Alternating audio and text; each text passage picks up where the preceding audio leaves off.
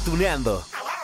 Muy bien, no se preocupen. ¡Por el poder de Cristalina!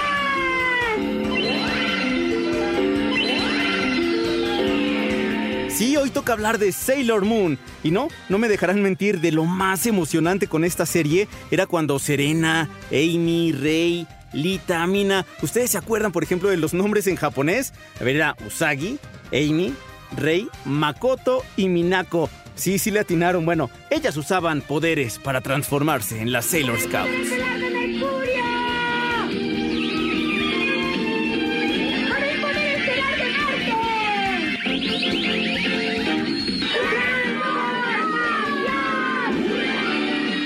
Una vez emocionados y transformados, hablemos de esta serie que se estrenó hace 27 años, pero de la cual tenemos la fortuna de seguir disfrutando con materiales nuevos en este 2019. Bueno, es más, cuando escuchamos la voz de Serena Tsukino, nuestra mente vuela un par de décadas atrás. Vamos a hacerlo. Serena, tengo 14 años y voy en segundo de secundaria. A veces soy un poco tontita y muy llorona. Un día encontré a una extraña gata llamada Luna que me convirtió en Sailor Scout, pero creo que podría arreglármela. A ver, para empezar, ¿quién hubiera pensado que una adolescente, sí, una adolescente de 14 años, berrinchuda, testaruda, floja, como ya lo escuchamos ahorita, se convertiría en la guerrera que combatió a tantos villanos. Bueno, ni siquiera Patti Acevedo, quien le prestó su voz a Serena en 200 capítulos que se transmitieron en México hace dos décadas. Por eso les digo, esto es del recuerdo. Lo podía creer cuando empezó a grabar su trabajo. Cuando yo descubrí Sailor Moon, debo confesarte que fue muy raro porque yo la vi, empecé a hacer los primeros capítulos y era terrible porque a mí me dijeron que era la heroína de la serie resulta que era la niña chillona, la que no le gustaba la escuela. Y entonces decía, ¿en serio? ¿Esta es la heroína? No puede ser. Le decía yo a la directora, que era la señora Gloria Rocha, madrina, yo le digo madrina. Madrina, ¿en serio? ¿Esta es la heroína? Sí, sí, sí, vas a ver que no sé qué.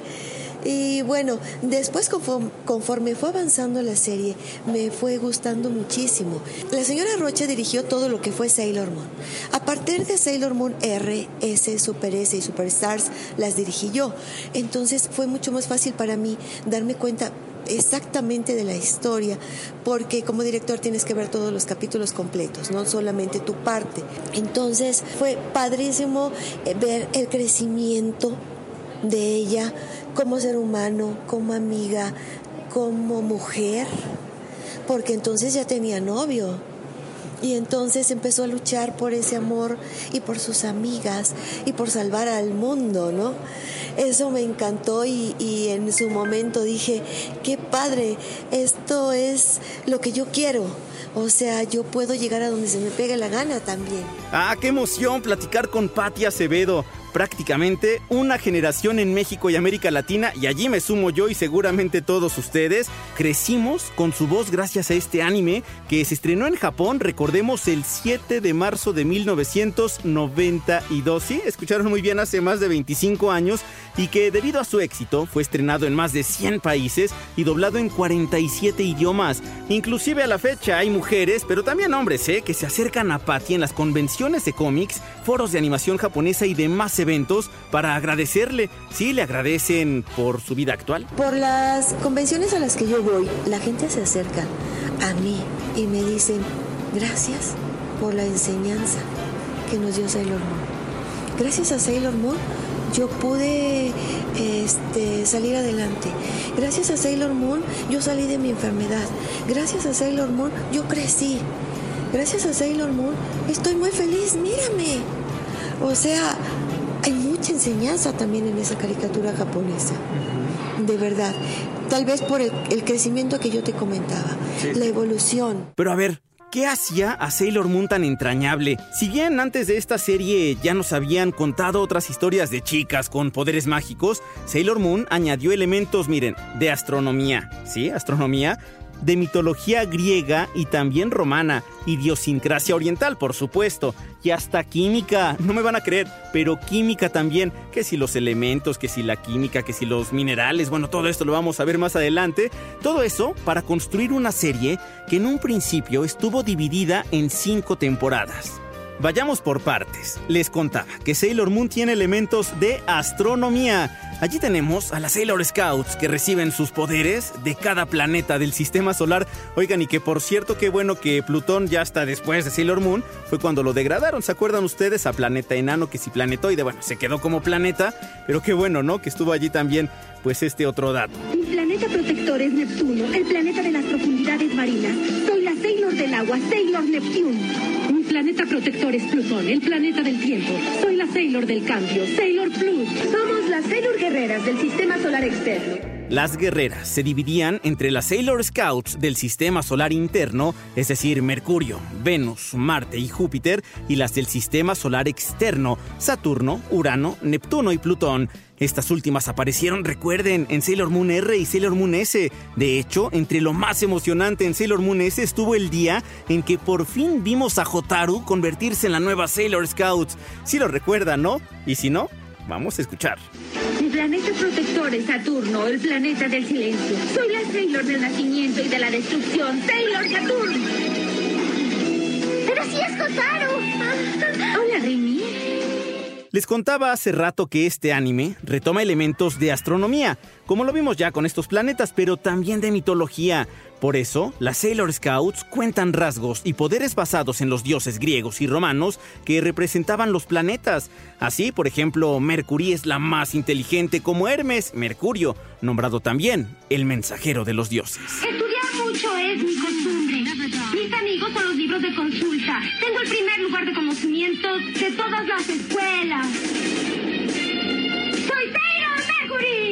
Venus es la más enamoradiza y utiliza el poder del amor como Afrodita. De hecho, uno de sus poderes es cadena de amor de Venus. Yo soy la última Sailor Scout. Mi planeta protector y guía es Inu. ¡Soy Sailor Venus!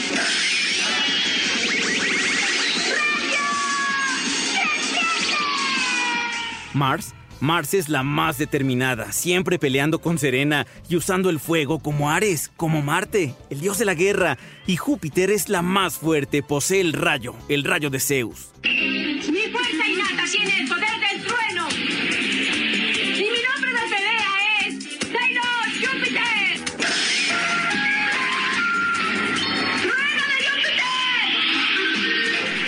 Y déjenme decirles eh, que esto apenas es un acercamiento a la mitología antigua de Occidente para dar vida a Sailor Moon. ¿Qué les parece que les cuente, miren, la leyenda de Selene y Endymion? Sí les suena, ¿no?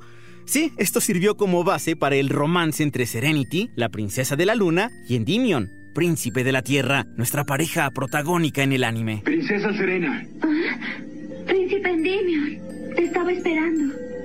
es que pasó algo terrible.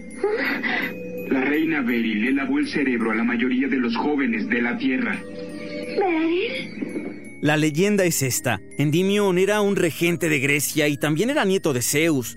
Se vio envuelto en un golpe de estado que lo alejó del poder. Ante esto huyó, sí tuvo que hacerlo. Huyó de su patria hacia las cuevas del monte Larmos donde se dedicó allí al pastoreo. Durante la noche, Endymion se quedaba contemplando los astros, sobre todo la luna, de la cual se enamoró en su representación de la diosa Selene. La diosa, sin conocer la devoción del pastor, bajó a la tierra donde lo encontró dormido y desnudo. Quedó enamorada de él.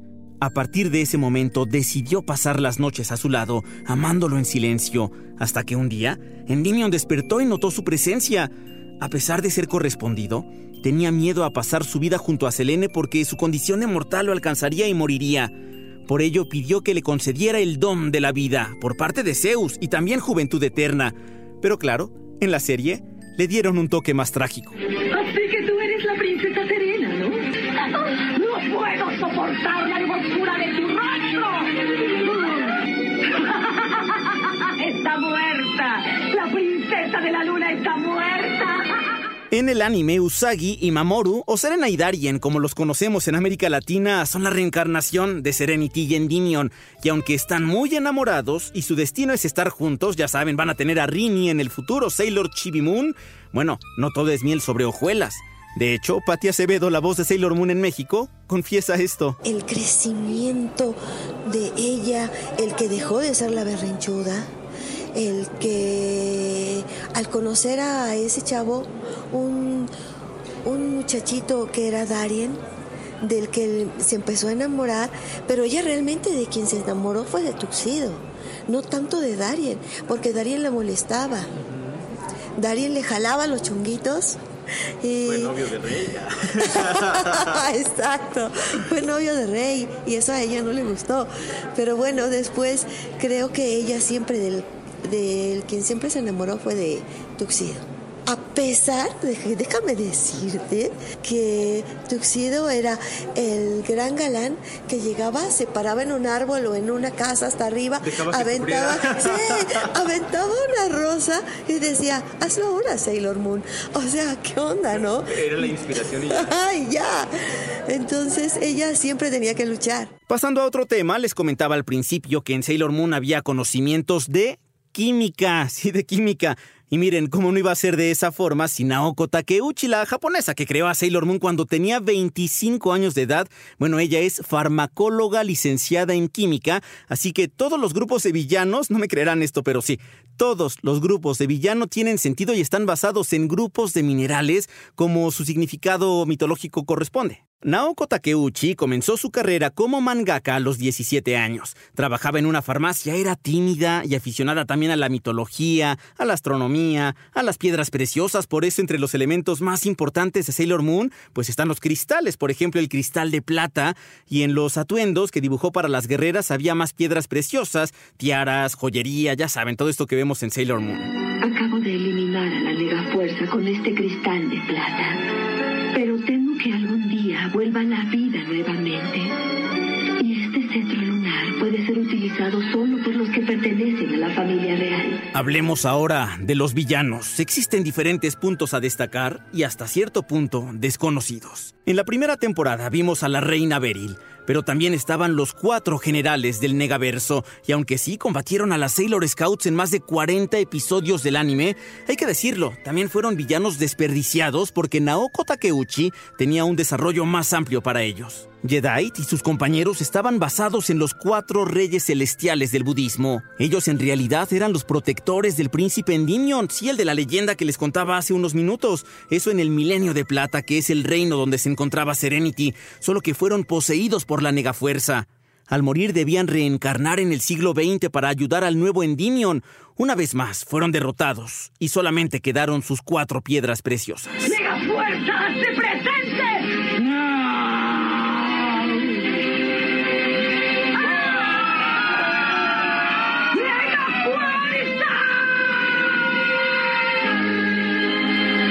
Tras ellos llegaron Alan y Ann en Sailor Moon R, que fueron concebidos únicamente para el anime Los Cazadores de la Muerte. ¿Se acuerdan ustedes de Negerenia, el cuarteto de las Amazonas? Y ya después en Sailor Moon Sailor Stars llegó Sailor Galaxia. Fueron muchas malignas y villanos en 200 capítulos, pero bueno, ¿cuál fue el más difícil de derrotar? Escuchamos de nueva cuenta a Patty Acevedo. Ella, para dar voz a Sailor Moon, por supuesto que se tuvo que adentrar en el personaje para interpretarlo de mejor forma y sí, sufrió con Serena para combatir a todos ellos. Yo creo que Sailor Galaxia fue la más difícil, que fue la última, porque según me contaron, ella era la parte negativa de ella misma. Sailor Galaxia era la grande. El simple hecho de ser una Sailor era ella pero cuando era grande, su parte mala. Por eso fue más difícil destruirla. Por eso Sailor Galaxia llega y destruye a sus amigas. Al final, como podrán escuchar, Sailor Moon va mucho más allá que una serie de un grupo de chicas con poderes que combate villanas. Se trata de una historia de amor y amistad que unió como un rompecabezas perfecto elementos de mitología griega y romana, conocimientos de química, astronomía y muchos sentimientos. Por eso, Serena tuvo una gran recompensa después de tantas peleas, ¿verdad, Patti? Yo creo que la gran recompensa es su novio esposo, su hija y sus amigas. O sea, incondicionales sus amigas. Eso, eso es algo que no puedes pagar. Y así como nos emocionamos al principio de este capítulo, ¿qué les parece? Que nos emocionamos juntos para despedirnos. Será con las últimas palabras de Serena en el capítulo 200, ya después de vencer a Galaxia, cuando tenía a Darien frente a ella, con esa luna llena que reflejaba toda la luz. Mi nombre es Serena Zucchino. Tengo 16 años.